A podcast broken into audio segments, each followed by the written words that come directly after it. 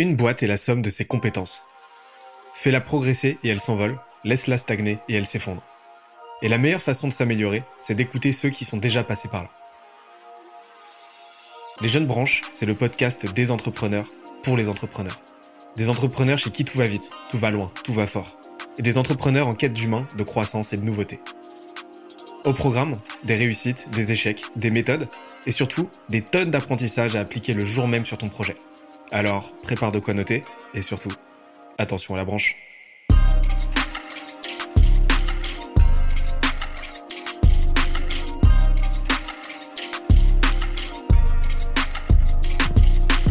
Pour ce premier épisode, je reçois Olivier Ramel, cofondateur et CEO de Kimono, la startup qui révolutionne la culture d'entreprise.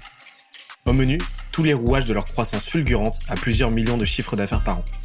On a parlé de leur stratégie de marque, de comment ils se sont positionnés pour aller rapidement chercher de très très gros noms, et de la méthode de prospection et de vente qui leur permet de signer des dizaines de nouveaux clients chaque mois. D'ailleurs, l'épisode est tellement dense qu'on en a fait un PDF récapitulatif. Pour l'obtenir, on se donne rendez-vous sur scalesia.co, s c a l e z i a.co. Let's go. Euh, moi, ce que je te propose, c'est de commencer par, euh, bah, de commencer par la partie marketing et, euh, et d'aller voir, d'aller voir un petit peu ce qui se cache de votre côté. À savoir que le marketing, euh, tel qu'on le définit de notre côté, ça va être trois parties. ça va être le positionnement, donc comment vous êtes positionné. ça va être le branding et ça va être la partie distribution slash go-to-market. Ok. Ok. Euh, écoute, moi, ce que moi, du coup, je suis très curieux de savoir, en gros, euh, bah, ce que tu me parlais tout à l'heure d'Alice euh, de The Family, tu me parlais euh, bah, de la genèse en fait de, de, de l'idée du projet. Euh, euh, on, on, voit, on voit chez Kimono, sans même parler du branding, on y reviendra juste après, que vous avez un positionnement qui est qui paraît très clair, très fort. comment ça vous est venu? Est-ce que vous avez utilisé des frameworks? Ça a été quoi votre Est-ce que vous avez une méthodologie? Comment ça s'est passé? Pour que vous trouviez aussi rapidement euh, votre position au sein d'un marché qui est quand même, euh, qui est quand même très ancien en fait et arriver à, à disrupter le truc Ouais, ouais, ouais. Bah, c'est une, une, bonne question. Euh, en gros, dès le début, on s'est dit, donc comme je te disais un peu tout à l'heure, on a la demande qui est au plus haut et on a l'offre qui est au plus bas. Donc clairement, il va falloir aller la matcher. Et aujourd'hui, c'est quoi le problème du marché? Donc on a identifié le pain. C'est, bah, comme je disais, les produits ils sont euh, cheap, euh, ils sont de mauvaise qualité, ça tient pas. Le service, y a pas de service, il y a pas d'expérience client. Euh, faut savoir que personne connaît ce métier, donc euh, se l'approprier pour un acheteur d'une boîte, c'est très compliqué et du coup, tu fais forcément des erreurs. Donc il n'y a pas d'accompagnement et ça paraît très compliqué.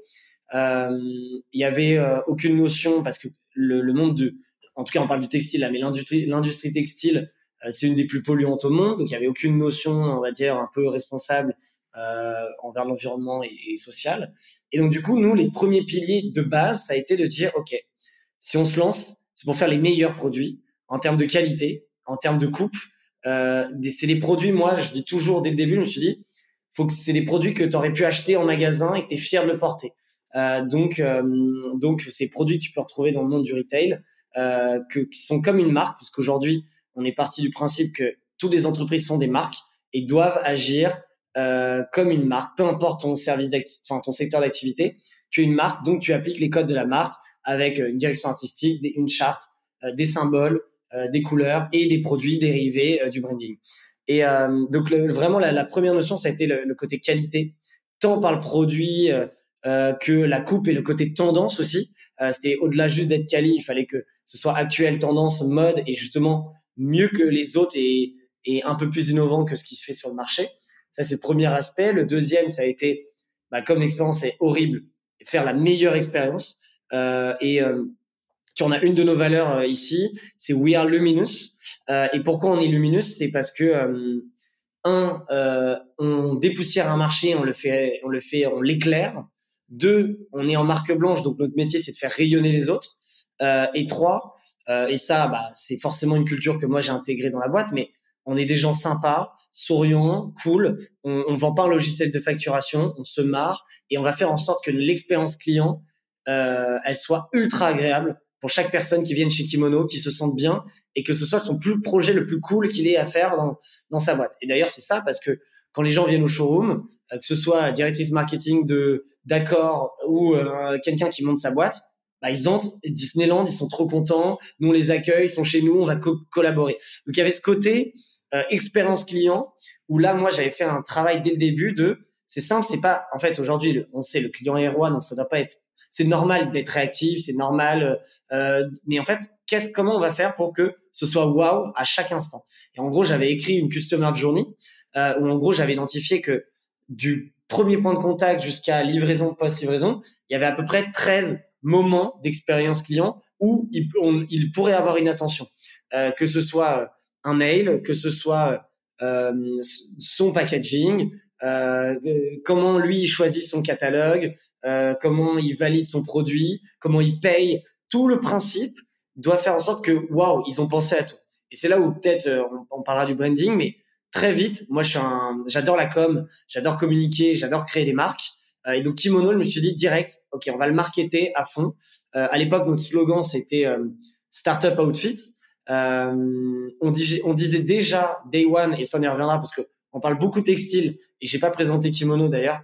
Euh, donc euh, je, je, referai une petite parenthèse parce que on se positionne comme des culture designers, et c'est un terme qu'on a inventé Day One. Euh, dès le premier jour, on s'est dit que la strat, ça va être de designer la culture des entreprises. Et que même avant de parler des, des suites avec Alice, on parlait de culture entreprise, on se disait, mais la culture, c'est clé. Aujourd'hui, les dirigeants l'ont compris, sauf qu'ils savent pas comment faire. Euh, on sait qu'elle te permet d'attirer tes talents et elle te permet de les fidéliser. Et nous, ce qu'on dit toujours, c'est qu'il n'y a pas, il y a pas, il y a pas un bon produit, il n'y a pas un bon service, il y a juste une bonne équipe qui arrive à réussir. Et pour qu'elle réussisse, il faut qu'elle soit alignée autour d'un tronc commun, autour bah, d'une raison d'être, de valeurs communes, de rituels. Et c'est ce qui, c'est ce qui en fait euh, définit la culture d'entreprise. Et euh, nous, on croit que investir dans sa culture, euh, c'est même pas on croit, c'est on est sûr, investir dans sa culture va te permettre de créer une boîte long terme rentable, profitable et successful. Et que en alliant, euh, en investissant dans sa culture, c'est ce qui va réussir, notamment par les, les, les, les exemples que je donnais. Euh, et donc du coup, euh, petit aparté donne sur la culture. Je reviens sur sur cette customer journey d'expérience. et ben là, tu vois, tu mets des détails partout. Quand on voit une facture, c'est moche. Comment tu fais bah, Tu mets un mot sympa derrière, un peu cool. On avait un ton, tu vois. Ta culture, c'est aussi la manière dont tu communiques. Et donc, du coup, j'avais pensé à vraiment tout ça. Et c'est ce qu'a fait, en fait, c'est ces petits détails euh, qui, pour la plupart des gens, se diraient, mais non, on fait un truc classique, le mail, le copie-colle et basta. Et en fait, c'est justement tous ces petits détails physiques, euh, digital, euh, automatiques, peu importe, qui vont faire que la personne en face va se dire, OK, ils ont tout pensé à tout et ils m'embarquent dans leur univers. Et, euh, et euh, donc, c'est plus branding. Là, j'ai un peu dérivé. Mais sur la partie positionnement, c'était tout de suite Cali, euh, expérience client, ça dont on était. Et le troisième, c'est la partie euh, euh, responsable. Comment faire mieux dans cette industrie avec des produits bah, qui utilisent uniquement du coton bio, des produits recyclés, principalement made in France, en tout cas dans la personnalisation. Comment tu fais donc plus local Comment tu fais Voilà, tu, tu, tu, travailles dans les bonnes conditions, etc., etc. donc du coup, ça c'était les piliers de base. Et comme l'industrie était vraiment dans le brouillard, ça nous a direct, on est direct sorti du lot avec ça. J'interromps l'échange 30 petites secondes pour te dire de ne pas oublier de nous ajouter une petite note des familles sur Apple Podcast ou sur la plateforme de ton choix. Tu connais la chanson, ça nous aide très fort à faire connaître euh, le podcast au plus de monde possible. Allez, on reprend.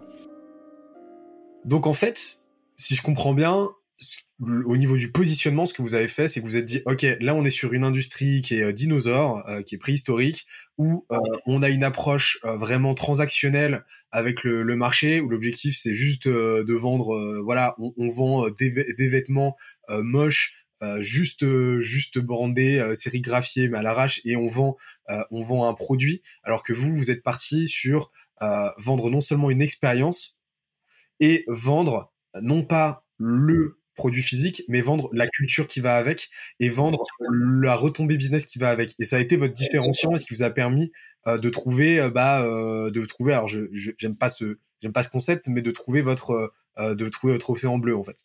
Ouais, ouais, ouais, exactement. Tu, tu l'as très bien résumé. C'est exactement ça. C'est que on vendait pas le produit en tant que tel. Donc, on s'est jamais défini comme bonjour, on est des fournisseurs de textiles. En fait, nous, ce qu'on t'aide et ce qu'on on, on, on, on t'aide à créer ton sentiment d'appartenance dans ta boîte euh, ça a des retombées pour tes équipes, euh, ça a retombé pour ton business, etc. Et donc du coup, on t'apporte un moyen, un levier pour faire évoluer ta culture. Donc au début, on disait, tu vois, qu'est-ce que c'est un culture designer? C'est bah, en fait, on design, on rend tangible ta culture et on va commencer par l'habiller. La première chose, c'est un peu comme une équipe de sport. Bah, la première chose que tu fais, c'est les tenues des joueurs, euh, les, les, supporters. Quand tu vas dans un stade, tout le monde est sous le la, sous la même emblème, la même couleur, le même maillot. Et, le sport est un vrai parallèle avec l'entreprise, surtout quand on analyse la culture euh, d'une communauté, euh, parce qu'en fait, on dit, on parle de culture d'entreprise, mais en fait, quand même on, prend juste le mot culture euh, d'une d'une d'une population d'un pays, en fait, c'est exactement ça. C'est des codes, des rituels, euh, des, des, des, valeurs, des raisons d'être et ça. Donc, dans la culture d'entreprise, euh, bah, c'est exactement comme ça que hum, bah, qu'on s'est différencié en fait. Et ce que personne n'avait fait ou n'a fait sur le marché en disant ah non mais vous inquiétez pas, nous on fait juste des produits. Mais en fait non, on, on projette une expérience et on et ouais c'est exactement ça. Trop bien. Trop bien, bah écoute, euh, comme quoi votre positionnement est archi lisible et ça se voit directement sur votre site et en fait on en vient au deuxième point dans le marketing qui est le branding, c'est-à-dire que votre positionnement vous l'avez trouvé et vous l'avez trouvé euh, bah, rapidement, notamment parce que tu as fait levier sur ton réseau et parce que tu as su analyser aussi les opportunités. Et euh, il faut te donner le mérite qui te revient quand même. Et, euh, et, euh, et, et tout ça en fait vous l'avez et on voit, hein, si on va voir sur votre site, euh, kimono.co, on voit directement euh, que vous avez fait un travail qui est monstrueux niveau branding, niveau non seulement identité visuelle, mais aussi niveau messaging, etc. Et on sent que, tout ça, c'est euh, tout, tout, ça, c'est structuré avec des, des, valeurs, avec une mission, avec euh, avec euh, une stratégie de marque en fait qui est vraiment en place et qui, on sent, a été pensé day one, quoi. Euh, qu'est-ce que tu peux nous dire par rapport à ça? Parce qu'on sent que c'est vraiment un de vos, c'est vraiment un de vos, une de vos grosses forces, en fait. Bah, bah, déjà, ça fait plaisir à entendre. Merci. Euh, parce qu'on se donne du mal euh, et, euh, et c'est fait pour provoquer ce type de, de, de, résultats. Et en tout cas, on est ultra fiers et je suis très content de ce qu'on a réussi à faire. Et, et après, c'est jamais assez bien parce que voilà, on veut toujours faire mieux. Mais, mais en tout cas, merci.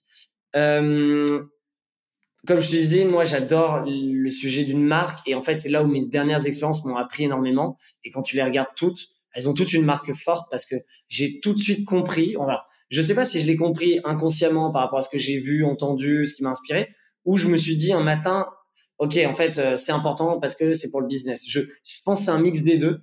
Euh, et j'ai tout de suite compris que en fait, peu importe ton business, faut que tu sois une marque, faut que tu travailles ta brand. Euh, et même si tu vends euh, un logiciel de facturation. Et, euh, et donc à ce moment-là, bah, on commence par un logo. Ça commence par un nom même.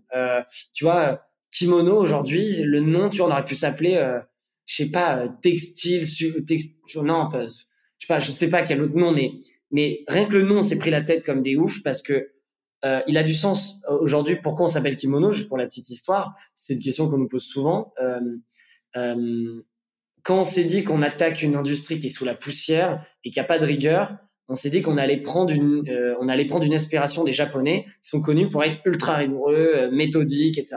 Donc on s'est dit on va apporter de la rigueur dans ce business, donc inspiration au Japon. Et en plus, euh, les Japonais ont quand même un certain niveau euh, dans la mode, dans le textile, donc il y avait il y avait un lien.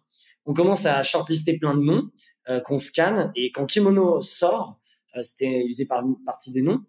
Euh, et là, on dit, ah ok, c'est lui en fait. Parce que le kimono avec un i dans les pays asiatiques, c'est le vêtement que tu mets que dans les grandes célébrations. Euh, donc ça peut faire écho à ton vêtement de ta boîte ou autre que tu mets dans les grands événements, événements d'équipe, événements clients, c'était en représentation. Euh, donc ça, ça, ça fitait bien.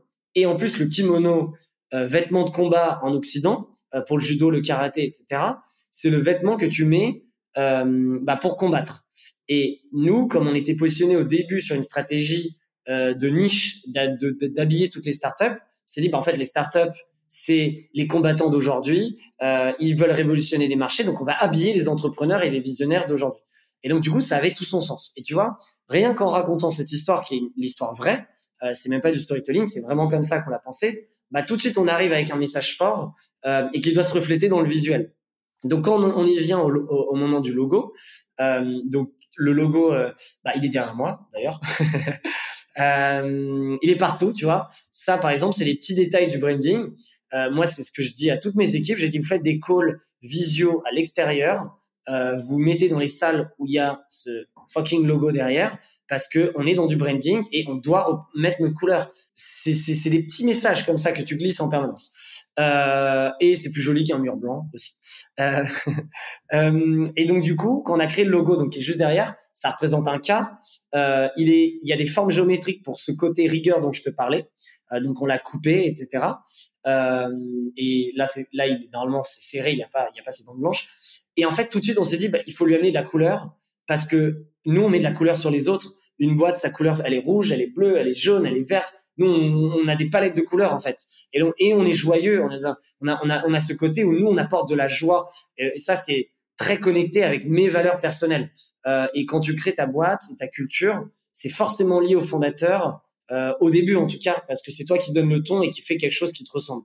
Euh, et, euh, et, je pense au fond de moi, enfin, si on doit vraiment aller euh, très en profondeur, euh, je suis sûr que la vision qu'on a de Kimono autour de, de la culture d'entreprise, etc., est liée un peu à ma vision des choses, parce que je te disais, j'avais beaucoup d'expérience dans l'industrie du bien-être.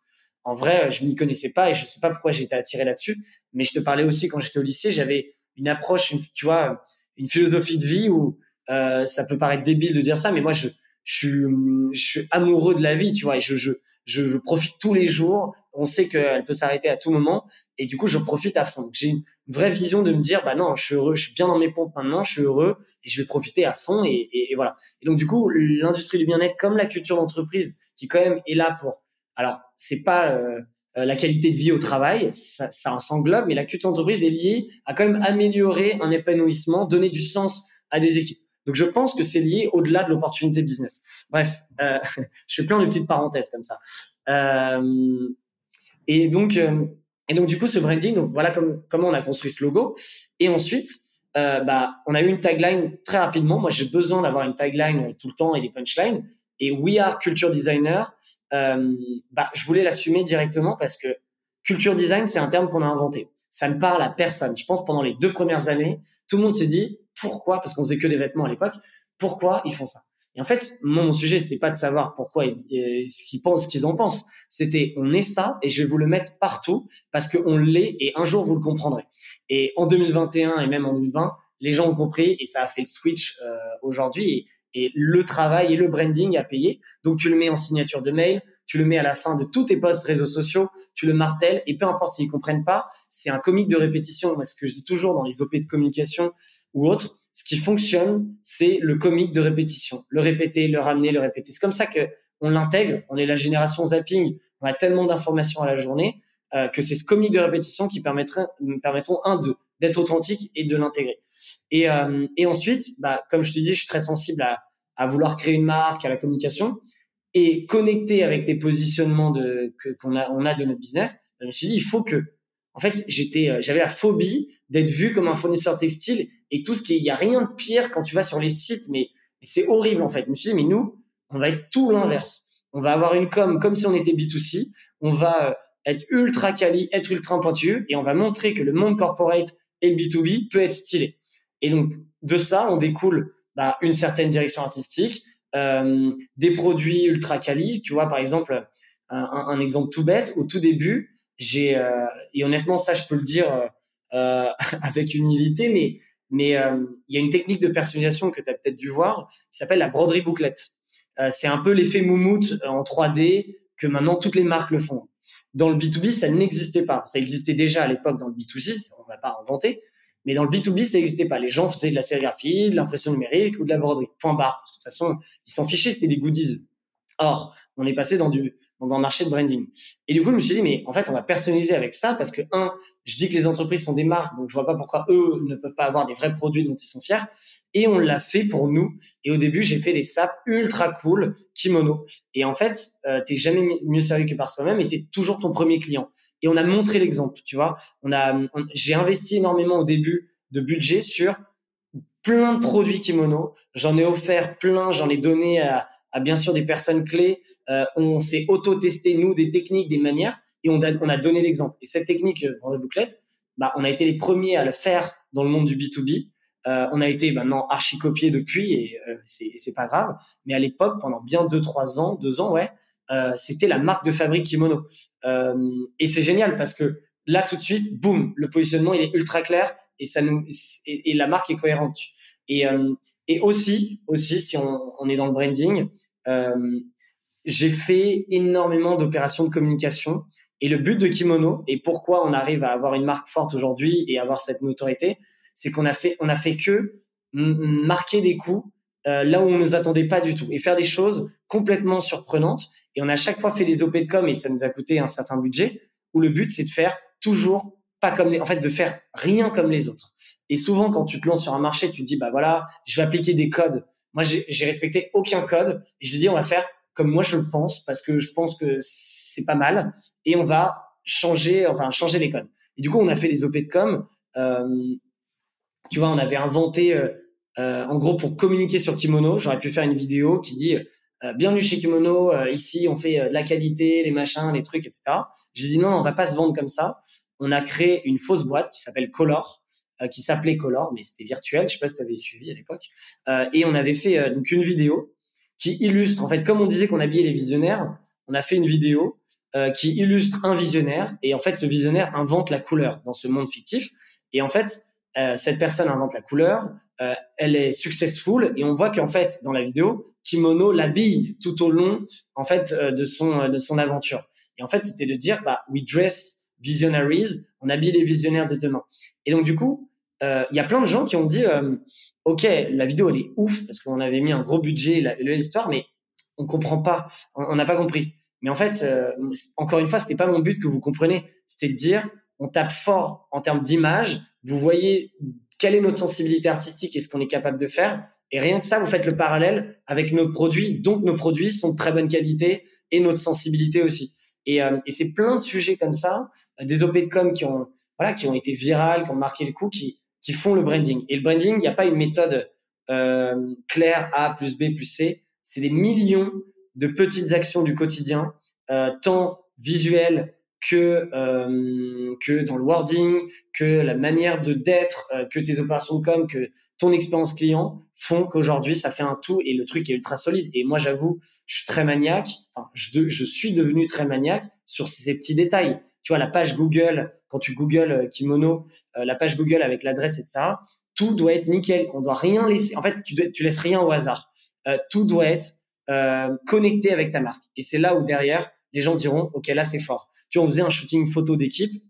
Pareil, on mettait du budget, mais tout le monde avait une photo d'équipe. Moi, je voulais pas la photo comme tout le monde sur Welcome to the Jungle. Euh, oui, on est sympa sur un fond et, autres. Je voulais un truc qui, change de, concept. Donc, on a, on a pris un, on a, on a pris des, des, des, décors un peu futuristes. On a fait euh, des grosses lettres géantes. On a fait plein de choses qui, tout de suite, moi, je voulais que quand les gens parlaient à un kimono member, ils se disent, OK, j'ai pas affaire à, à une boîte classique. Et des petits détails, plus des petits détails qui font que derrière, ils se disent, OK, marque forte, tu vois. Euh, et je pourrais te donner plein d'exemples comme ça, mais, mais, euh, mais je sais pas si c'est, euh, enfin, je sais pas si c'est activable ce que je dis ou, ou c'est pas vraiment une méthode, tu vois, mais, bah c'est c'est activable enfin moi je trouve ça activable de de, de ouf dans le sens où il y a plusieurs choses qui se dessinent déjà il y a, un truc en filigrane que j'ai que que retrouvé dans tout ce que tu as dit depuis tout à l'heure, euh, c'est le fait que euh, vous, vous faisiez vraiment euh, feu constamment sur un ennemi. Et l'ennemi, je l'ai identifié comme étant genre le, le chiant, tu vois, genre vraiment le le le l'ennui corporate qui saoule tout le monde. Et, et, que vous allez combattre. Donc le, terme en fait, vous allez combattre avec la couleur. Et en fait, c'est votre fil conducteur et c'est le fil conducteur de, toutes vos actions en fait. Et je trouve que euh, et je trouve que, en fait, si je devais résumer votre, euh, si je devais résumer en trois points euh, votre branding, tu vas me dire si, j'ai bien compris, c'est en fait d'avoir désigné un ennemi clairement identifié et de, de, tout faire pour, pour lui, lui, faire, lui mettre la misère le plus souvent possible, avec le plus d'intensité possible. Donc voilà le l'ennui, le, le, le, terne corporate. Euh, le, plus de cohésion, de cohérence possible dans toutes vos actions, de, de vraiment créer une, identité, une, une identité graphique homogène et euh, la plus euh, et, et, exécutée avec le plus d'intensité et le plus de constance possible. Et, euh, et, le, et le troisième, c'est vraiment vos valeurs. Donc, tout à l'heure, tu as parlé de We Are Luminous. Euh, donc nous sommes lumineux et, et, alors j'ai pas je je saurais pas j'aurais pas l'outrecuidance de, de, de, de deviner les autres mais mais ça se dessine quand même pas mal est-ce que tu pourrais nous dire justement quelles sont ces les, les, valeurs qui sont qui sont fortes chez, chez Kimno Yes, carrément. Euh, mais en tout cas, tu as très, très bien résumé en, en, en trois points, c'est exactement ça. Euh, c'est exactement ça. Et, et euh, tu vois, quand tu disais euh, euh, on se sert de la couleur, etc., même aujourd'hui, et pourtant on a changé de DA, hein, on, a, on, a, fait évoluer. Quand tu vas sur notre site aujourd'hui, bah, c'est encore très coloré. Et on est sorti, là, le switch qui a été fait avec ce dernier site, euh, on est sorti de, de, des design graphiques, startup, etc. On s'est un peu premiumisé tout en gardant la couleur qui nous correspond sans être du blanc et noir, tu vois. Et, et ça, j'avoue, bah, c'est depuis day one en fait. Et on a suivi cette trace autour quand tu vas sur nos réseaux sociaux, etc. Tout en, euh, en étant cohérent avec le positionnement de qualité, etc. Euh, donc en gros on a cinq valeurs euh, et nous comme on le défend et surtout comme on le dit et j'encourage à tout le monde à le penser comme ça, c'est qu'on pense en système de valeurs. Aujourd'hui, y on en a cinq. Si on a une qui doit être enlevée, c'est tout le système qui se casse la figure. Il faut tout refaire. Ce qui est déjà arrivé une fois, puisqu'on a, c'est notre deuxième version de valeur. On avait déjà une première et on a enlevé tout le système. Euh, il faut pas penser des valeurs comme euh, des beaux mots qui vous représentent et c'est tout. C'est un manifeste et ça dicte autant tes faits et gestes que ta manière d'être, ton attitude face euh, à une pandémie, face à une crise, face à un succès. Ça, ça déteint partout. Donc euh, nous, elles sont entre guillemets très sérieuses et on les connaît par cœur et elles dictent tout, même euh, le, dans un entretien, tout de suite on, on, on, match le culture fit ou pas quoi.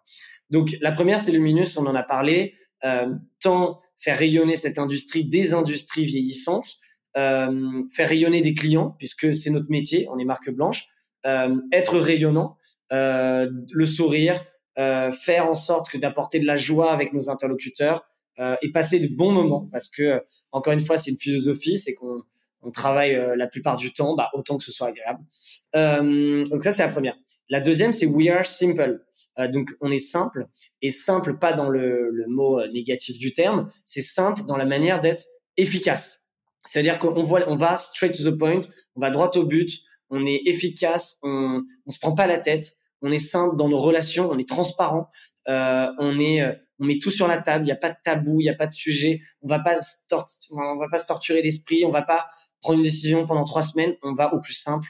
Euh, on est en mode test and learn. On est, euh, tu vois, on se prend pas la tête. Et le simple, il est aussi euh, euh, dans la, la clarté des process simples, structure, une structure bien organisée, claire pour tout le monde, des bureaux euh, qui nous ressemble. Donc, We Are Simple, par exemple, si je dois le dire dans les bureaux, bah, quand tu viens dans le bureau, euh, tout est ultra clean le soir, euh, même en journée.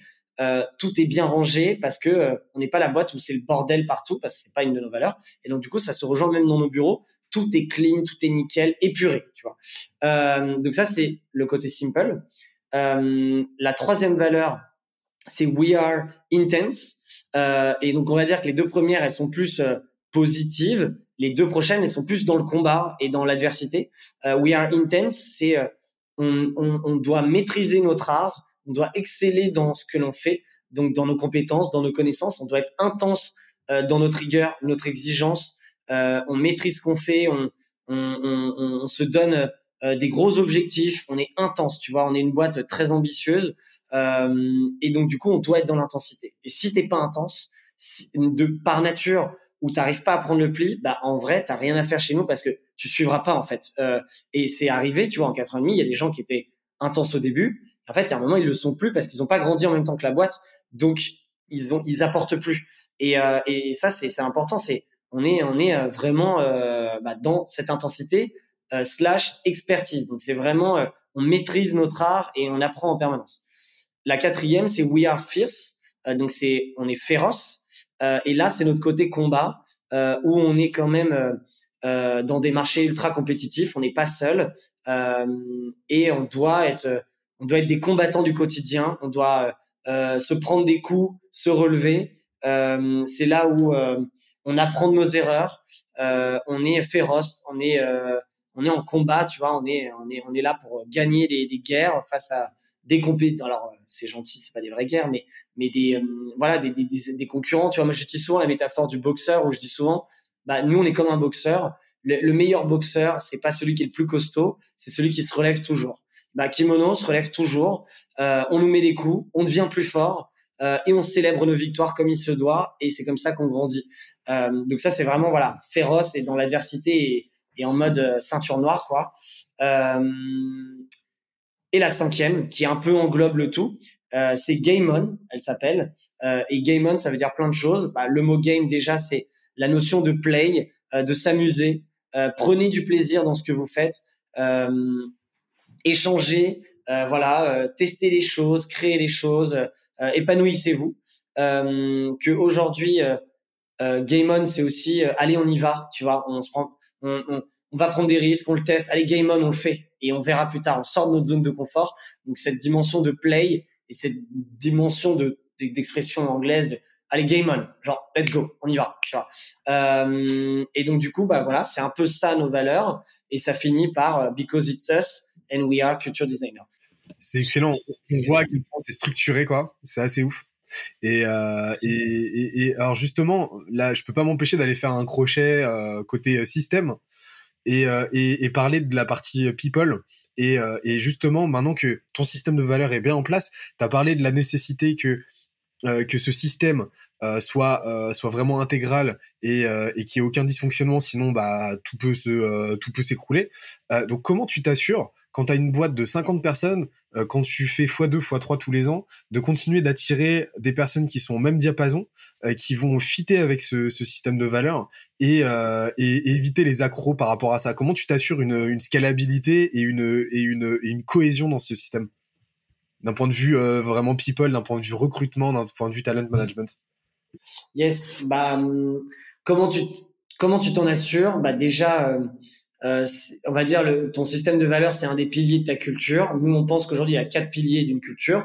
Le premier, c'est le commencement, c'est le purpose, la raison d'être, euh, le pourquoi, euh, pourquoi cette boîte existe. Et en fait, peu importe les produits, les services que tu vas faire et le pivot que tu feras dans la vie de l'entreprise, est-ce que c'est toujours fidèle à ton purpose? Donc ça, c'est très important. Deuxième, c'est le système de valeurs. Troisième, c'est l'identité et pas spécialement l'identité visuelle, c'est l'identité. Quel est le la personnalité de l'entreprise, quels sont les symboles, etc. Donc vraiment au sens large, l'identité d'une entreprise. Et le quatrième, c'est les rituels. C'est l'expérience de tout ça. Euh, ça peut être des rituels euh, autant fun que structurants, managériaux, etc. Euh, et donc du coup, comment nous on s'assure que bah, ce pilier système de valeurs, il fit avec notre croissance, notre scalabilité? En fait, c'est un travail 360 sur la culture où aujourd'hui on a un purpose très clair, une vision très claire, on a des symboles très clairs et des rituels. Et donc du coup, nous notre travail avec, euh, bah, c'est principalement mon rôle euh, et mon rôle de mon bras droit et mon chief of, et mon chief of staff, euh, où on va vraiment prendre ces sujets tant sur le recrutement, l'onboarding. Tu vois, par exemple, l'onboarding, bah, on l'a travaillé à 200% pour que la personne ait la, un peu comme cette notion d'expérience client. On, on, on, un collaborateur, il doit, avoir, doit vivre une expérience incroyable quand il arrive. Euh, ensuite, quand tu es un collaborateur, comment tu la rythmes et comment tu, tu fais en sorte que euh, bah, tu as les bons rituels d'équipe. Euh, encore une fois, ça peut être sérieux ou moins sérieux. Euh, bah, comment tu non, comment tu fais? Bah, en vrai, c'est avoir une culture ultra ultra solide quoi. En fait, la valeur et les valeurs sont un, un, de tes piliers et il faut que ta culture elle soit travaillée et cohérente. On a mis en place récemment, enfin récemment il y a un an, une, une, académie interne qui s'appelle la Culture Design Academy et c'est une formation interne sur c'est quoi être culture designer. Parce qu'en fait je me rendais compte que en vrai, il y a que les sales qui ont le pitch parfait, mais la tech ou euh, la compta ou euh, la prod, bah ils parlent jamais, ils le disent pas. Et donc du coup, il fallait pas qu'il y ait de décalage. Donc du coup, j'ai remis tout le monde à niveau où on a défini c'est quoi la culture, euh, c'est quoi kimono, pourquoi on est culture designer, quel est le, lien entre une marque et la culture, parce que est-ce que c'est la marque est dans la culture ou l'inverse, etc., etc. Il y a il y a même un, il y a un pitch contest, il y a des, il y a un examen à la fin. Bref, on a un peu brandé le truc, tu vois. On, est toujours obligé de brander tout ce qu'on fait. Euh, mais euh, et du coup, rien que ça, bah moi ils sont tous venus me voir en me disant mais merci parce que un, j'ai appris énormément de choses. Deux, bah on a tous le même discours et je leur ai dit vous êtes tous des ambassadeurs dans votre vie privée. Euh, vous avez tous la même à pitcher, même un livreur qui vient et qui demande ce que vous faites. Et ben on doit être tous alignés. Et c'est en faisant un, en étant plein d'individualités qui ne font qu'un, qui font que derrière la cohérence du branding, du positionnement et de la stratégie est bonne. Et donc, du coup, c'est ça, c'est aussi, ça me permet de cette académie de faire passer des messages sur ma culture, euh, en tout cas sur la culture de la boîte. Euh, et c'est plein d'initiatives comme ça qui te, qui te permet de rester euh, euh aligné. On sait, tu vois, on s'est trompé sur les personnes et aujourd'hui, on est capable de dire que, enfin, je le sais que une personne, une personne toxique dans un groupe euh, nombreux peut complètement défoncer une culture parce que il embrigade des gens, il influence et, autres. Et donc la notion de gatekeeper et, et d'avoir euh, identifié tes valeurs, où tu vas et quelle est la, la personnalité, en tout cas le culture fit que tu attends, bah il est clé à l'entrée. Et donc on a mis en place des process de recrutement quand même assez euh, assez pointus, assez complets pour ne plus faire d'erreurs, parce qu'on l'a fait, euh, ne plus faire d'erreurs dans le recrutement et d'avoir un, un culture fit. déjà à l'entrée, tu, tu verrouilles. Ensuite, tu tous tes rituels et la vie de, ta culture interne qui te permet euh, d'entretenir ces valeurs au quotidien. Et il faut savoir qu'une culture, c'est pas que les équipes, c'est aussi tes clients, tes fournisseurs, tes partenaires. Donc ça va être valable pour tout le monde. Euh, et, euh, et, en fait, tu le vois plus, tu vois, les, valeurs.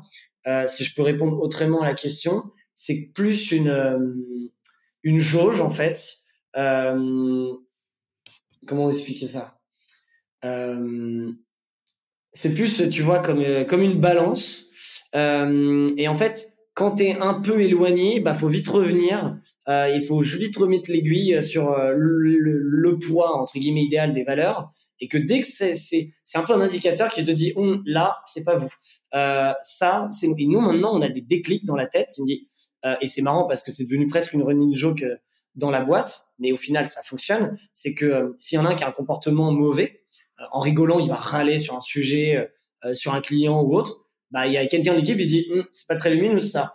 Euh, et donc du coup tout de suite, boum, on, on sait que nous on n'est pas comme ça, donc les valeurs se transmettent. Euh, et voilà, c'est un indicateur à, à, avoir. Et dès que tu es au-dessus, en dehors, et que ça ne te correspond pas, bah, c'est qu'en fait t'es pas dedans et donc faut vite revenir. Donc c'est plus, euh, ouais, c'est plus ça permet de c'est qui te permet de en fait de garder cette cohésion. Parce qu'en fait euh, il y, a, y, a, pareil je vois je vois toujours trois trucs. J'adore c'est c'est toujours en trois parties euh, tes réponses j'adore. Je, je, vois en fait une notion d'alignement en fait euh, niveau people encore une fois euh, où en fait tu tu t'es assuré que tout le monde soit au même vraiment aligné au niveau des valeurs au niveau du purpose donc de l'objectif de la vision d'entreprise au niveau de la culture euh, et au niveau des connaissances comme tu l'as dit, il hein, faut que tout le monde soit en mesure de pitcher euh, de façon euh, cohérente euh, auprès de n'importe qui à n'importe quel moment, parce que tout le monde est ambassadeur de, de kimono, de la marque, de la boîte, des produits. deuxièmement, c'est une notion de, une notion, comme tu l'as dit, de, de, code de conduite en fait. Tu as parlé de jauge, mais en gros, c'est voilà, chacun est tellement aligné en fait que tout le monde est en mesure d'identifier à l'instant T si ça fit ou pas avec les valeurs, la culture, la mission et la vision. Et le troisième, euh, bah, j'imagine qu'au début, tu étais plus dans du coaching individuel quand vous étiez, euh, quand vous étiez moins de 10. Donc, tu étais là à répéter tous les jours, tout le temps, inlassablement les mêmes choses et vraiment à créer cette redondance, en fait, dans le système. Et en fait, Aujourd'hui, tu as réussi à implémenter cette scalabilité déjà en staffant avec ton chief of staff et tout, et en plus de ça, bah, en mettant en place euh, l'académie en l'académie pour euh, systématiser un petit peu le, truc et, euh, et, parce que bout d'un moment, quand tu es à 50, tu peux pas, tu, peux pas être tous les jours en train de répéter la même chose à 50 personnes, quoi. Non, c'est clair. Bah, hum, encore une fois, tu as très bien synthétisé. non, en vrai, c'est ça. C'est en fait, on a réussi à le créer et puis après l'écrire, le formaliser et le remettre au goût du jour. Et aujourd'hui, tu vois, quand tu arrives à l'onboarding, tu as ton culture book euh, de kimono, tu tout est écrit en fait. Tu as tout le code qui est là, euh, les rappels qui sont partout au quotidien autour de nous. Euh, donc en fait, on peut être là, on est 50, demain on est 200. Bah, en fait, c'est là, tout le monde est au même niveau. Donc euh, donc c'est ça en fait. Comment tu tu scales ta culture Tu peux lui faire des des mises à niveau, des rafraîchissements, euh, c'est logique. Mais mais c'est ça en fait. Et tout est écrit, c'est structuré il y a des vrais rituels euh, RH, des vrais rituels euh, fun, des vrais rituels d'équipe, et tout ça cadre. Et tu vois, c'est marrant parce que j'ai des, des, team members qui sont arrivés et qui ils viennent de grosses startups où ils sont 200, 300, euh, et ils viennent chez Kimono en se disant, bah, Kimono, ils sont cool, euh, ça va être un peu plus détente euh, en termes de structure et d'organisation. Et à chaque fois, au bout d'une une ou deux semaines, ou un premier, au premier mois, puisqu'on fait un rapport d'étonnement du premier mois, ils me disent, putain, mais en fait, euh, ici, vous êtes ultra organisé, structuré, processé. Et en plus on le sent même pas en mode tu sais c'est chiant c'est trop. C'est en plus c'est fluide. Et, et, tout ça dans une ambiance trop cool. Euh, et du coup bah c'est génial parce que ça c'est la meilleure réponse c'est le meilleur succès quand on dit bah en fait euh, on a réussi à faire une boîte encore plus structurée que des boîtes beaucoup plus grosses que nous. Et, et c'est ça la clé. C'est que faut, faut, faut, être, faut être cadré on a mis on a mis des cadres et, euh, et tout est écrit tout est noté tout est clair tout est communiqué et transmis bah derrière il y a plus qu'à plus qu'à exécuter le reste quoi c'est excellent et c'est excellent parce que tu tu, euh, tu montres que euh, bah, quand on parle de marque employeur, c'est pas du bullshit quoi. C'est-à-dire que tu fais un vrai branding, mais en interne autour de tes valeurs et en fait la marque Kimono, tu la vends aussi à tes à, à tes, à tes équipes. Complètement. Et, quoi. Tu vends, la mission, Et c'est là qu'on voit, parce que ça, c'est un truc, j'ai, ça vraiment, en fait, c'est très important pour, pour nous et c'est très important pour moi de remettre vraiment euh, cette notion de, de, de people, de, de, de, staff, en fait, euh, au cœur de l'équation de croissance parce que euh, on, a une, on a cette approche très déshumanisée, en fait, euh, surtout en France, de, euh, de, de, des mécaniques de croissance. En fait, on oublie qu'à un moment donné, quand tu parles de marketing, quand tu parles de vente, quand tu parles de tout ça, euh, t'as des gens qui l'exécutent en fait. Et et et, euh, et, et j'en parlais tout à l'heure avec euh, j'en parlais tout à l'heure encore avec un avec euh, avec toi non de, de Wallaxy qui nous disait aujourd'hui notre équipe et je pense que c'est la même chose pour toi. Bah c'est un vrai asset. C'est un vrai asset et c'est ce qui permet de traverser. Bah, si vous a permis en pleine pandémie bah, de tenir le coup, euh, de rebondir et de continuer d'être, au final, d'opérer la même courbe de croissance que, les autres années. Clairement. Et, tout est dit là-dessus, puisque euh, quand euh, tu vis une grosse crise, le dernier truc qui te reste, quand t'as plus de chiffres, t'as plus rien, c'est ta culture et tes équipes. Et si, tu le vois tout de suite. Du coup, le Covid a permis tout de suite de voir qui était bon, qui était pas bon en interne, en tout cas sur sa culture et ses équipes. Et ça permet de voir comment tu es réactif, comment tu rebondis, comment tu es soudé, comment tu, vas créer, changer de produit, euh, et, et, ça prouve tout en fait. Et, et ouais, non, non, c'est exactement ça. Franchement, c'est trop bien. Trop bien. Et bah écoute, moi je te propose là de revenir côté marketing parce qu'il nous restait une petite partie. C'est sur euh, maintenant que euh, on est positionné, maintenant qu'on a une équipe euh, archi lourde, maintenant qu'on a un branding qui est juste qui est juste un modèle du genre. comment tu fais d'un point de vue distribution, comment d'un point de vue go-to-market pour non seulement dans un premier temps aller chercher tes premiers, euh, bah, tes premiers clients, donc tes, euh, tes, euh, tes, euh, 20 premiers clients, et pour ensuite rajouter un zéro, puis un zéro à ça. Ça a été quoi ta stratégie justement dans un premier temps sur la première année pour aller chercher bah, en fait ton premier million euh, de chiffre d'affaires et, et, et, euh, et, ensuite comment tu as fait pour scaler cette partie-là? Euh, bah, L'idée, ça va être maintenant de, de, discuter de cette partie. Ouais, ouais très bien. Euh, donc du coup, il y a plusieurs éléments de réponse et plusieurs questions. Donc je te, demande, je te redemanderai peut-être parce que euh, c'est assez intéressant. Il y a comment aller chercher nos premiers clients, comment scaler après ton portefeuille client. Donc, donc on, on, a pas mal de sujets. bah, déjà, comme on l'a dit au tout début, on a clairement identifié euh, un, un, produit avec, euh, en fait, notre produit, il, il, avait une demande. Donc, euh, euh le, le, le go-to-market était là. Maintenant, comment on va les chercher euh, Et ben en fait, moi au début, donc en fait, j'ai, j'avais ça, je l'ai fait au bout de quatre mois, mais j'avais écrit une méthode qui s'appelle le Sales Ninja. et j'avais fait pas mal de talks et autres là-dessus parce que c'est la première fois de ma vie on m'avait demandé en fait euh, de comment tu fais pour vendre. Explique-nous notre méthode, ta méthode. Et moi, j'avais jamais, je, faisais comme j'avais en, fait, je pensais faire, mais je l'ai jamais théorisé parce qu'on me l'avait pas demandé. Et c'est la première la vie où j'ai théorisé et que je l'ai transmis aux équipes et qu'on l'a appliqué et que ça a fonctionné. Et c'est pour ça, bah, du coup, j'en parle pas mal. Donc, du coup, dans cette méthode, c'était de dire que aujourd'hui, pour être un bon sales, il y a sept étapes à valider. Euh, et euh, je vais pas rentrer dans le détail des étapes parce que je peux en parler pendant une heure. Euh, mais en gros, donc il y avait sept étapes et une très importante qui est toute la partie de prospection, euh, qui est souvent complètement laissée à l'abandon euh, parce que bah, c'est le travail le plus chiant pour aller chercher ses clients. mais pourtant, c'est le plus important puisque ton closing, tu le fais là. Et en fait, moi, je me suis dit, ok, on va, on, on, le marché, nous, c'est toutes les entreprises du monde. On sait bien que quand tu t'adresses à tout le monde, tu t'adresses à personne. je me suis dit, on va commencer par une niche euh, et on va prendre une stratégie. On va être la meilleure, on va être le leader de cette niche qui va nous donner une légitimité d'être fort quelque part et qui nous donnera plus de d'authenticité pour aller ailleurs et prendre des parts de marché dans le gros marché. Et donc le premier marché qu'on avait adressé, euh, ce qui était un peu évident avec The Family, c'était l'écosystème des startups. En plus, c'était euh, clairement dans la tendance du moment. Et on s'est dit, OK, je vais m'adresser qu'aux startups. Et après, tu te dis, OK, les startups, qui est l'acheteur C'était des vraies questions de, de, de, démarchage, c'est qui est l'acheteur de mon produit? Euh, On parle à l'image de la boîte. Euh, et au final, faut savoir, même encore aujourd'hui, c'est beaucoup les fondateurs et les CEO qui gèrent ce genre de projet parce qu'ils sont ultra sensibles à ce projet. C'est leur marque, leur produit, etc. Euh, donc la première persona que je, aujourd'hui on bosse avec une dizaine de personas, tant RH, marketing, ça, mais la première, je me suis dit, ok, on va aller prendre tous les CEO des startups. Donc les CEO des startups, euh, ils sont occupés, euh, ils sont pas dispo, euh, ils répondent pas à certains réseaux sociaux. Donc quelle est la meilleure manière euh, de, de, les communiquer? À l'époque, je me suis dit, bah en fait, euh, moi je le vivais en tant que CEO. Euh, tu représentes la boîte. Euh, par mail, tous les CEO répondent presque à tous leurs mails qui leur, qui leur parlent. Pas du démarchage, voilà, mais la plupart des CEO répondent aux mails parce que tu représentes l'image de la boîte.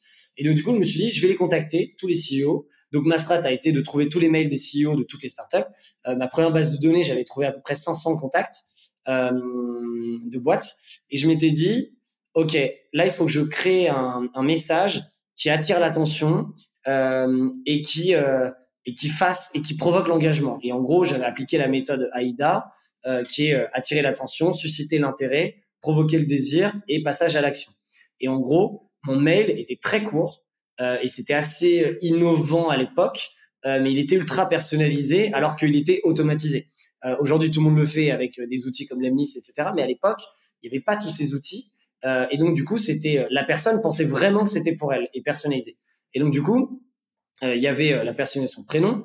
J'ai adapté mon discours. Je parle à des CEO de startup. Je vais pas commencer à les vous voyez. Euh, je vais prendre les codes du wording et je vais surtout donner envie. L'erreur du démarchage, c'est toujours d'en trop donner parce qu'on veut tout dire, sauf que la personne s'en fiche de toi, elle t'attend pas. Donc, soit de, en fait, ton, premier contact, c'est pas vendre, c'est donner envie. Euh, et donc, du coup, j'ai fait un mail euh, un peu, un peu sympa qui donnait envie où je, où je présentais en deux mots kimono je disais euh, une petite phrase accrocheur euh, euh, là-dessus et je, et je, disais bah si tu veux je peux t'envoyer le catalogue qu'en penses-tu? Euh, question ouverte toujours à la fin euh, pour forcer l'échange et j'avais eu sur cette 500 première base 90% de taux de réponse ce qui était énorme. Et un je me suis dit bon bah ok on a tapé fort il y a un vrai go-to-market. Mais deux je crois que j'ai une technique sales qui, marche plutôt bien. Et on l'a répliqué euh, à en 2019, c'était la deuxième, c'était au milieu entre la deux et la troisième année, on a envoyé plus de 350 000 mails euh, de ce genre. Et donc du coup on a complètement scalé ce démarchage B2B personnalisé. Au début startup euh, et c'est comme ça que ça a fonctionné. Nous on avait une approche très mail. Euh, c'est des demandes de devis, etc. Et, euh, et, ça se faisait comme ça en fait. C'est comme ça qu'on a chopé. Mon premier client, c'est Agricool à l'époque. Euh, et, euh, et, donc, du coup, on chope nos premiers clients, puis deux, puis trois. Et rapidement, quand on revient à la communication et, au marketing, euh, bah, en fait, je me suis dit, le meilleur moyen de vendre, c'est de montrer euh, tes réalisations. C'est, c'est, si tu montres qu'un tel l'a fait, il y a l'ego et, euh, et tous les, les, les, les, émotions qui vont dire putain mais moi aussi je veux ça moi aussi je veux être cette boîte trop cool euh, et donc du coup notre communication était notre meilleur euh, vente. Et pour te dire les stats, 50% de notre chiffre d'affaires, c'était de l'inbound et 50% c'était de l'outbound. Euh, donc l'inbound était généré par l'expérience client, mais surtout par la communication qu'on faisait, qui était euh, complètement, euh, enfin rien à voir avec ce qu'ils faisaient. On en a parlé tout à l'heure, très branding, etc. Et, euh, et j'avais appliqué une technique aussi qui avait bien marché. Euh, et ça, je m'étais inspiré d'Airbnb. À l'époque, Airbnb n'arrivait pas à vendre parce que les photos des appartes et des maisons étaient ultra moches.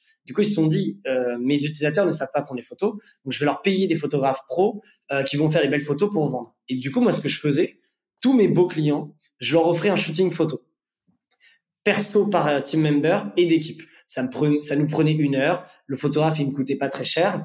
Euh, et derrière, on communiquait dessus sur une énorme photo. On leur livrait ça gratuitement. Eux, première chose, ils vont le poster. J'ai rien à leur dire. Ils vont le faire naturellement ils postent sur réseaux sociaux, ils mettent leurs nouvelles photos LinkedIn brandées, individuelles, etc. Et donc du coup, tu montres au monde euh, que, bah en fait, euh, une belle boîte, elle est brandée. Euh, et donc du coup, ça donne envie. Ah mais attends, euh, qui fait ça? Ah oui, c'est Kimono, etc. Et en fait, ça va très vite. Et c'est un peu comme ça que le début, ça a pris, ça a pris parce que il y a eu cette communication euh, bah, qui a très bien marché où cette histoire de shooting, on avait des très belles photos de nos produits, on a montré toutes nos techniques, nos réalisations, et euh, la plupart des demandes, c'était bonjour, j'ai vu ça sur Intel, je veux ça. Euh, et donc ça nous a grave aidé. Et ensuite, il y avait le démarchage dont je t'ai parlé, euh, où on carburait. Euh, et donc du coup, ça c'est premier élément de, de, réponse. Et deuxième réponse sur comment. Donc on fait notre premier million, incroyable en un an, euh, trop content. Comment on va faire 10 Ok, bah là on a plein de leviers aujourd'hui si je fais la rétrospective à, date parce que là, on en est sur comment on fait 100 maintenant. On a pas mal de leviers de croissance. À l'époque, il y avait euh, différents marchés. Je, l'avais appelé la stratégie des poupées russes. La première strat, c'était d'ouvrir différents marchés dans le monde du textile. On a commencé par les startups. Ensuite, on attaque les grands groupes. On refait la même strat avec les grands groupes. Ensuite, on attaque le monde de la restauration et de l'hôtellerie. Ensuite, on attaque le monde étudiant. Donc aujourd'hui, ça, c'est les quatre marchés qui ont été lancés depuis le début. Le prochain marché qu'on lance en 2022, c'est le marché du sport. Donc ça, c'est comme ça qu'on continue à grossir euh, et sans laisser pour compte les premiers marchés. C'est-à-dire qu'on grandit de base encore sur le marché des startups, sur le marché des grands groupes. Ensuite, la deuxième poupée russe, c'était de dire, bah en fait, euh, au UK ou en Allemagne ou en Belgique ou en Suisse, ils ont le même problème en fait, et c'est le même constat de marché. Donc, on va aller rapidement à l'étranger et à l'international. C'est pour ça que notre communication était très en anglais au début. On était très tourné vers l'international. Euh, et donc, du coup, on a commencé à ouvrir des pays. On a ouvert Londres, puis Berlin, puis l'Espagne, euh, puis le Benelux, et après, on démarchait à peu près partout en Europe. Et euh, ça a pris aussi direct. Euh, alors, moins qu'en France. La France reste le plus gros parce qu'on a tout notre réseau et l'investissement qui est fait. Mais aujourd'hui, on sait que notre marché, il est énorme en Europe. Euh, donc ça, c'est deuxième russe. La troisième, c'est développement de vertical. Et là, on y vient, parce qu'on sait qu'on parle beaucoup de textile, mais et là, on y vient au rapprochement à la vision de base, qui est de dire we are culture designer. Et là, c'est développement de nouveaux produits. Et donc, après les vêtements, on a lancé au bout de deux ans une offre d'aménagement de bureau, donc office design, où après avoir habillé tes équipes, bah, on habille tes murs. Et que ta culture, c'est aussi la manière dont, c'est aussi ton environnement de travail. Et donc, du coup, on a lancé cette offre où on est capable de rénover complètement un bureau, faire de la décoration d'intérieur et de l'archi d'intérieur. Euh, donc ça, c'était le plus gros pari. Parce que comme on avait quand même cette étiquette textile, et, et moi quand même, je, je, je, disais pendant deux ans culture design, culture design, culture design, euh, bah, c'était le plus gros pari de lancer une nouvelle offre.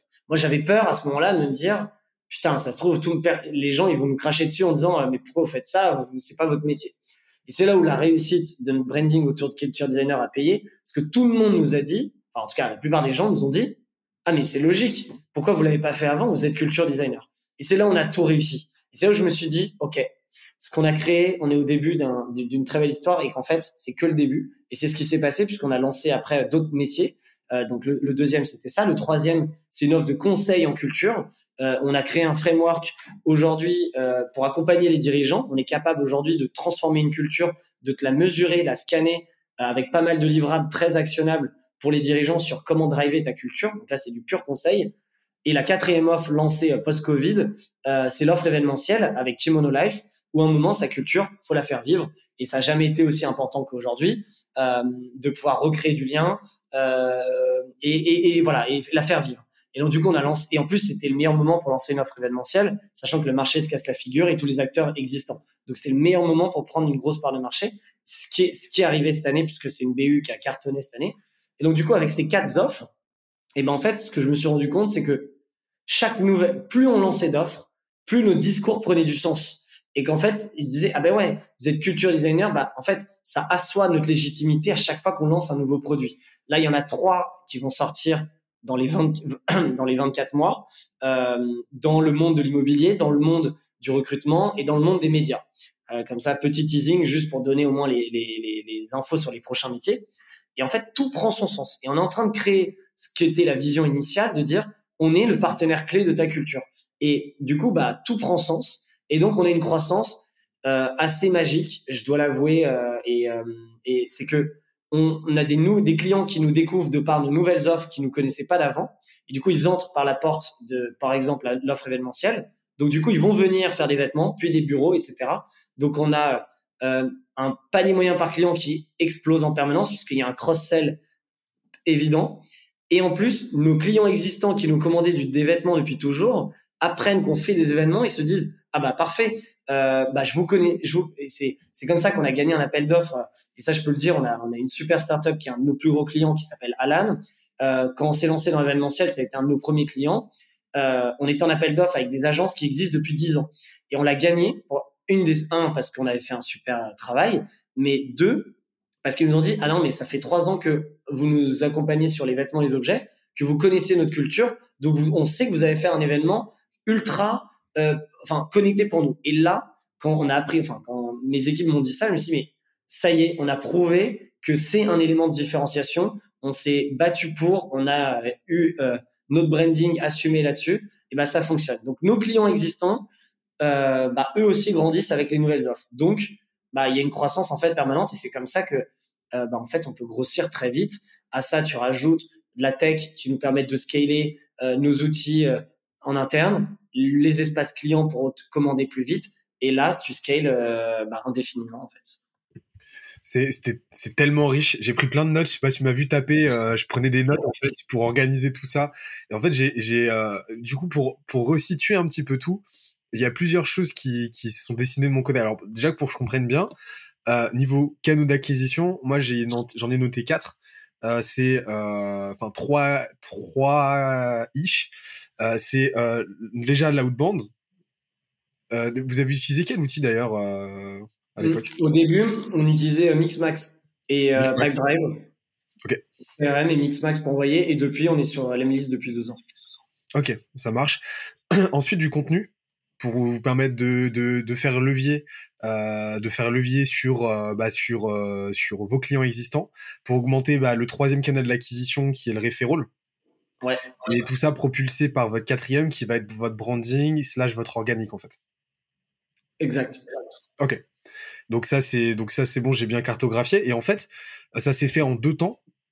Avec dans un premier temps en fait la, une phase une, une phase super intéressante où en fait tu m'as dit que vous, donc vous êtes positionné vraiment sur une niche la niche startup en bénéficiant du coup de l'effet de réseau de The Family à l'époque. Mm-hmm. en fait euh, et, et, et, ce qui est super intéressant, c'est que euh, bah, vous avez bénéficié d'une mécanique qu'on parle vachement peu, tu vois, mais pour du go-to-market en early stage, c'est super intéressant. Enfin, c'est super important selon moi. C'est le degré de capitalité, ce que j'appelle le degré de capitalité capillarité par du marché. C'est-à-dire à quel point, en gros, tes différents clients au sein de ce marché, sont, au sein de cette niche, sont interconnectés et discutent entre eux au quotidien, en fait. Exactement. Et, en fait, bah, toi, du coup, tu as eu cette, euh, cette intelligence d'aller te positionner bah, chez des startups, donc euh, où euh, bah, les dirigeants échangent très souvent entre eux. Tu vois, par exemple, genre le niveau le plus élevé de capillarité de marché, ça va être genre Station F, tu vois. Parce que là, les gens se voient tous les jours et les, les, les, les, voilà, les différents, les différentes entités au sein de ce marché se voient tout le temps, quoi, et frontalement. Et, euh, et donc directement, tu allais te positionner euh, sur un marché très capillaire avec un fort effet de réseau et une forte légitimité aussi de votre côté, bah, de par ce partenariat entre guillemets avec The Family, ouais. avec un go-to-market vachement agressif, avec de la outbound. Et ensuite, vous avez scalé ça avec bah, votre contenu, votre branding qui a commencé à euh, bénéficier d'un fort effet cumulé. Et dans le second temps, en fait, bah, votre 1 euh, à 10 millions, vous êtes allé le chercher avec euh, bah, une expansion de votre offre et de vos euh, segments de marché. Et votre, et votre offre, en fait, vous l'avez étoffé comme un écosystème, un petit peu comme Walt Disney, je sais pas si tu vu, avait dessiné, il avait dessiné, il avait cartographié tout l'écosystème, en fait, tout l'univers Disney, où chaque produit, chaque, chaque média se nourrit se nourrissent les uns les autres. Et en fait, c'est un petit peu ce que vous avez, euh, ce que vous êtes en train de faire aujourd'hui et en train d'échafauder ça, de sorte à ce que quand on rentre dans l'univers kimono, on n'en ressorte jamais vraiment. Et après, c'est de l'upsell dans tous les sens. Quoi. Exactement, carrément. C'est, en fait, c'est marrant de l'entendre.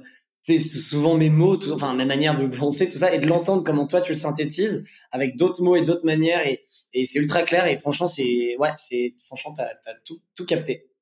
Trop bien. Bah écoute, ah, ça fait, bah, franchement, en même temps, c'est limpide comment tu l'expliques, donc c'est trop bien. Et, euh, et, et, euh, et c'est là on voit aussi que tout est interconnecté parce que tu vois, quand on en discute, on peut pas ne pas, tu vois, c'est là qu'on voit à quel point tout est interconnecté dans une euh, logique de croissance et, et à quel point tu peux pas siloter ton marketing, tes ventes, ton produit. tout ça, c'est une logique globale en fait. Et, et, et, je trouve que notre discussion, elle illustre vachement bien. J'espère que l'épisode t'a plu autant que ça nous a plu de l'enregistrer et de le produire. En attendant le prochain épisode, on se donne rendez-vous sur scalesia.co, s c a l e z i a.co où tu découvriras des cours, des vidéos et des lives en libre accès pour t'aider à faire décoller ta boîte comme jamais. On se dit à très vite. Bye bye.